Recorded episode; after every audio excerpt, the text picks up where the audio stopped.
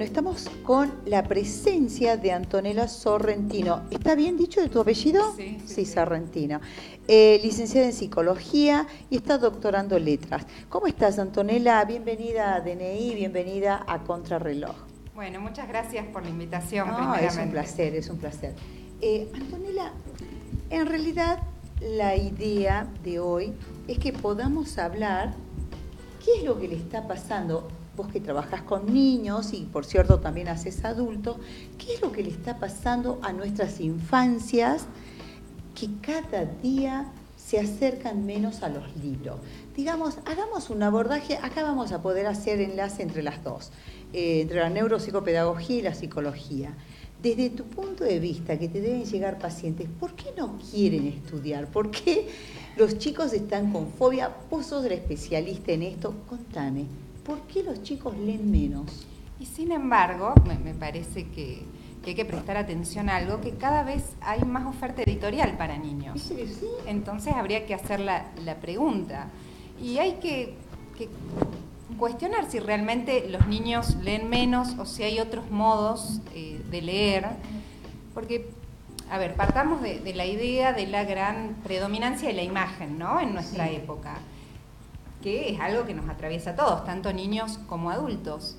Eh, pero creo que, que hay ahí un punto interesante en lo que es el libro álbum, por ejemplo, ¿no? En- A ver, que- contanos, que, a ¿qué los eso? niños les, les interesa mucho y creo que muchos entran también por ese lado a la literatura. pensemos que estamos comenzando, iniciando las vacaciones de invierno. Este ya es un punto de referencia para que los padres nos estén escuchando y aparte esto va a quedar colgado en la web de dnisalta.com como para que nos escuchen, te escuchen, qué es lo que le pueden ofrecer a sus padres. Primero escuchen por qué a veces no se acercan a los libros y qué es lo que le podemos proponer en estas vacaciones. Sin embargo, hay muchos niños curiosos que se acercan a los libros más allá de que a los padres no les guste la lectura, entonces Bien. también hay que considerar eso. Y yo creo que, que la infancia es un gran momento para acercarse a la literatura, pero por, por ese gusto que los niños tienen por el juego del lenguaje, por el lenguaje mismo, ¿no? Eh, muchas veces, eh, siempre digo en clases, ¿no? porque soy, soy docente de la universidad, que muchas veces cuando uno arma un consultorio se pregunta qué juguetes comprar. Pero en realidad los niños juegan con palabras. Entonces, eh, tal el juguete, podríamos decir, de, de los niños es la palabra. Y hay muchos grandes autores de la literatura que trabajan con eso. Por ejemplo, Lewis Carroll y sus Alicias en el, su Alicia en el País de las Maravillas y Alicia a través del espejo. Y tenemos una gran referente también del nonsense argentina, que fue María Elena Walsh. ¿no? Grandiosa.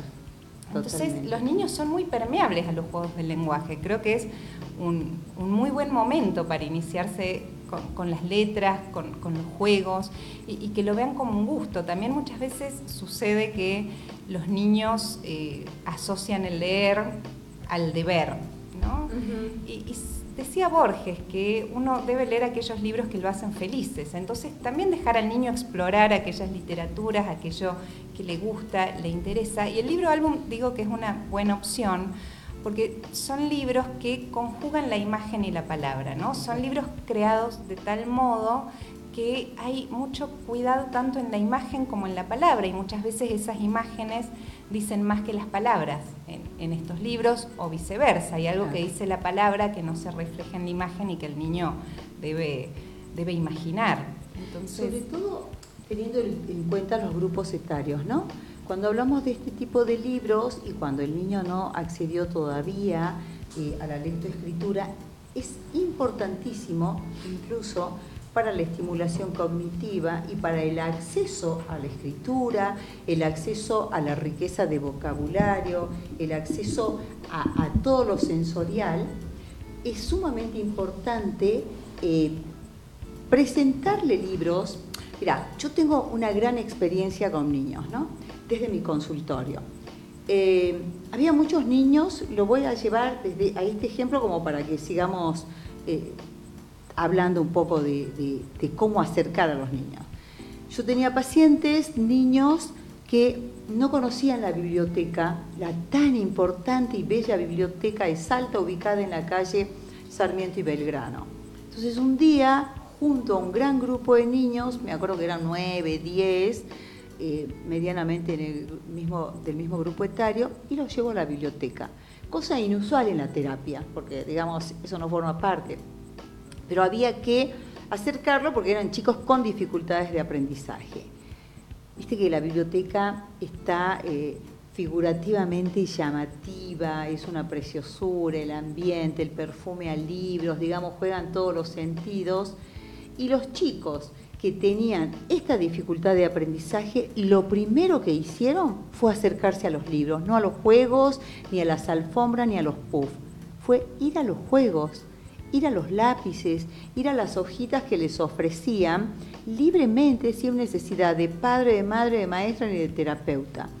Entonces, esto nos deja abierta la experiencia de pensar que todos los niños tienen esta posibilidad.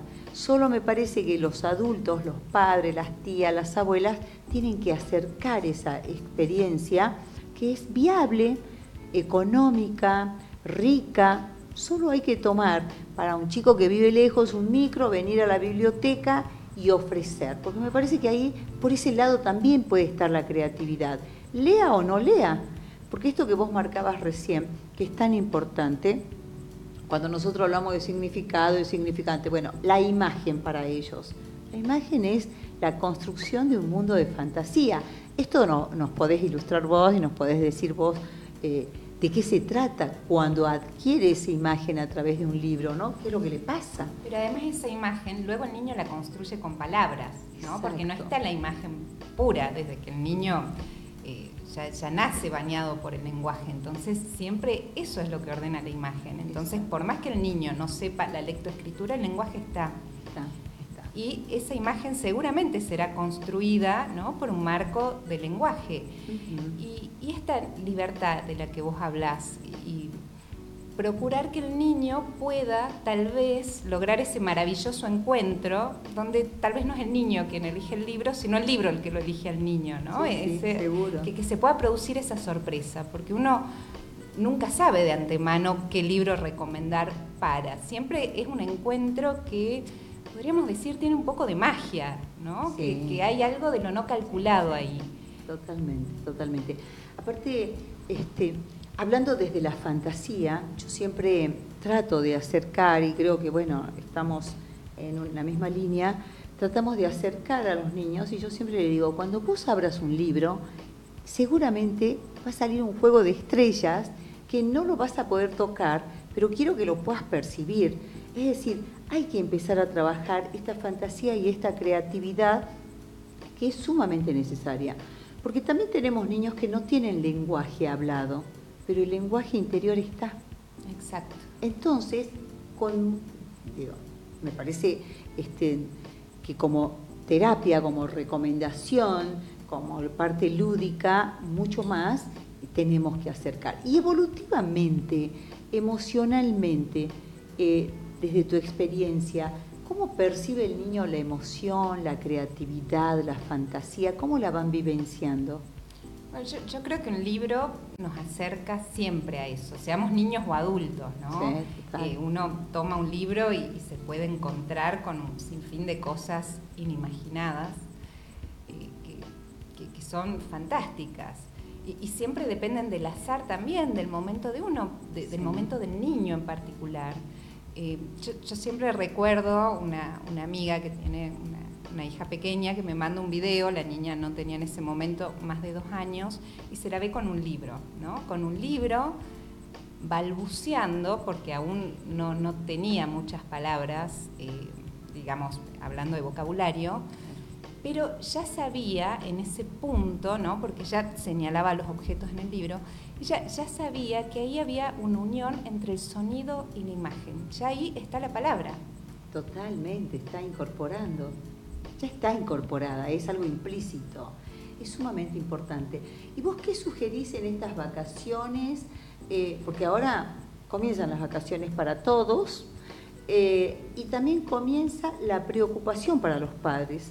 Los padres que no pueden viajar, que no los pueden sacar a los chicos porque ellos tienen que seguir trabajando.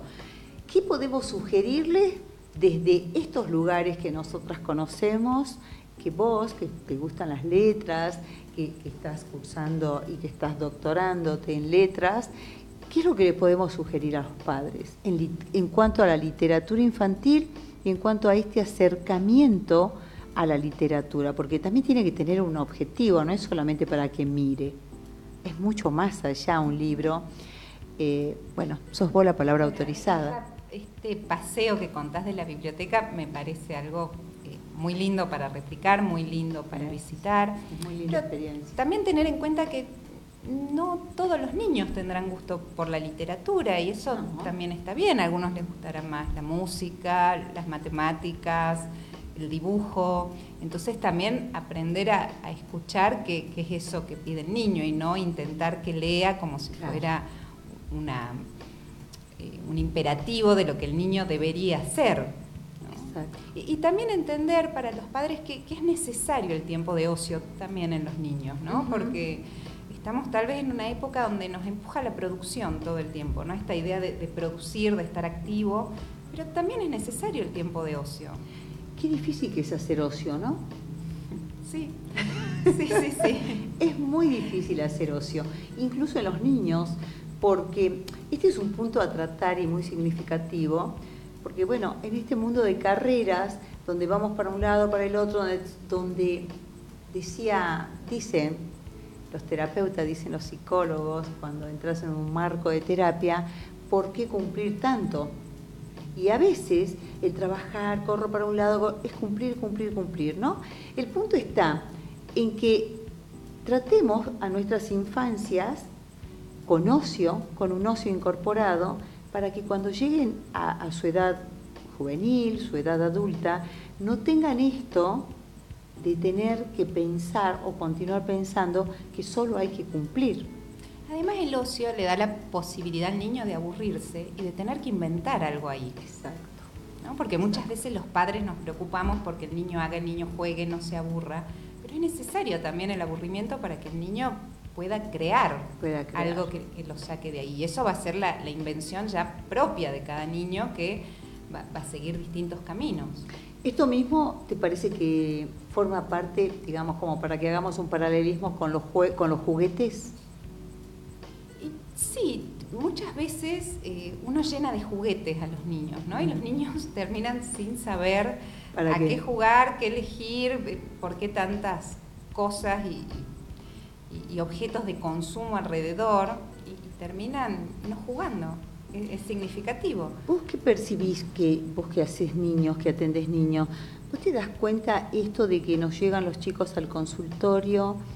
Eh, o uno va a una plaza y mira un grupo de chicos, no, no tenés eh, esta mirada de que los niños no saben jugar, los niños de hoy no saben jugar, no saben interpretar lo que es la tierra, las hojitas, la piedrita, es como que si no están con las tabletas, si no están con, las pantallas o si no están con el juguete construido, donde el juguete te otorga el sonido, la manipulación, la motricidad, te da todo, no hay creatividad.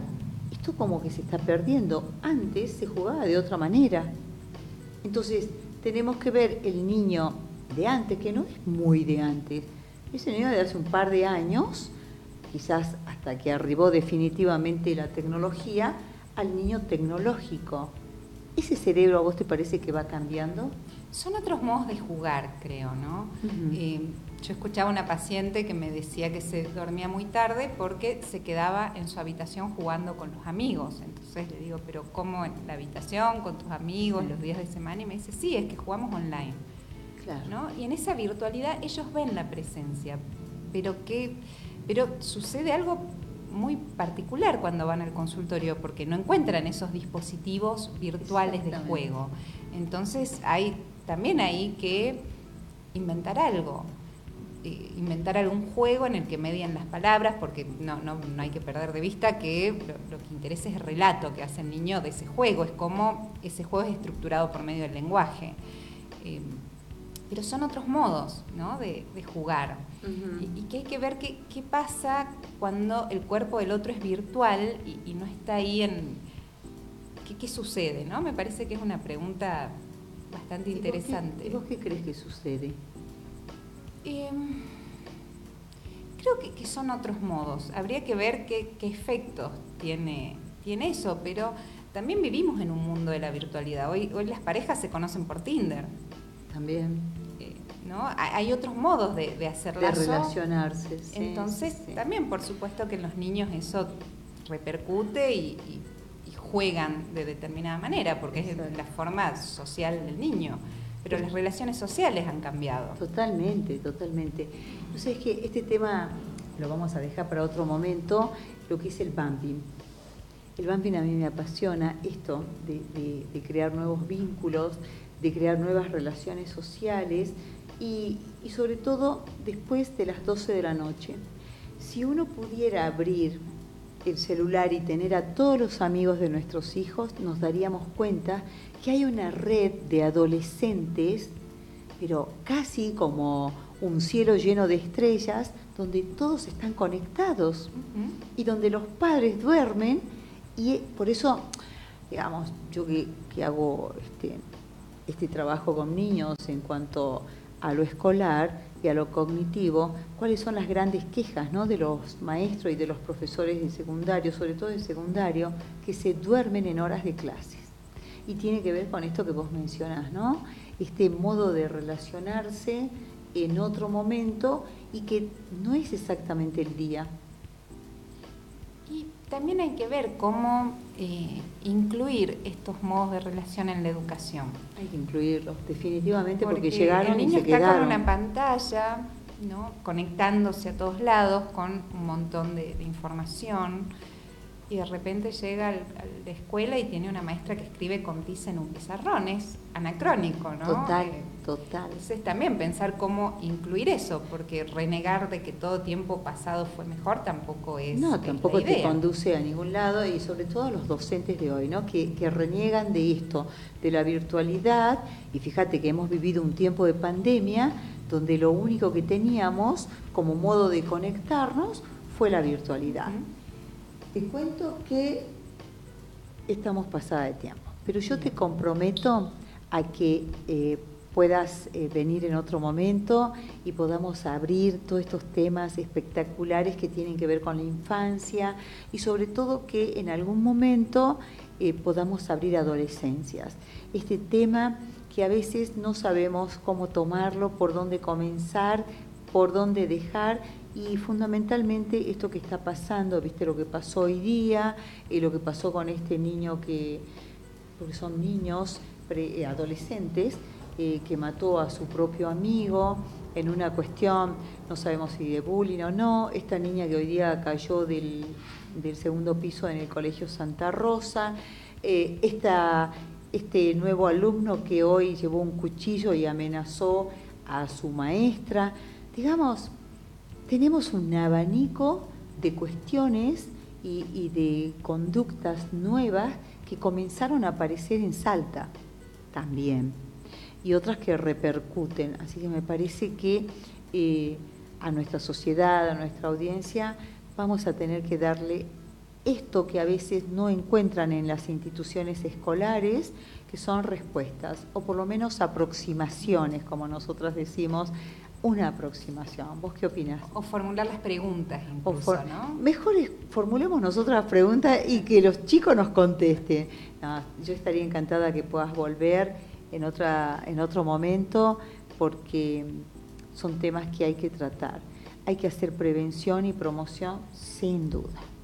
Nos queda pendiente los libros que vos vas a, a sugerirle a todos los padres que vayan y compren. Por lo menos ya dijimos biblioteca y que acepten los tiempos de ocio de los chicos. Esto que vos dijiste es sumamente importante, ¿no? Empezar a incorporar el ocio eh, como adultos, eh, para mí es fundamental. Hoy que lo puedo vivir, y seguramente a vos te pasa, que todos corremos de un trabajo al otro, es fundamental el ocio y que muchos no sabemos hacer ocio. Por eso te decía hace rato, no es fácil el ocio. Bueno, comprometida para venir en otro momento. Perfecto. Dale, muchísimas gracias. Bueno, y hasta aquí llegamos con Contrarreloj. Estamos en contacto mañana nuevamente a las 20 horas por las 103.7. Dale, conéctate por DNI y ahora sigue nuestra programación. Chau, chau.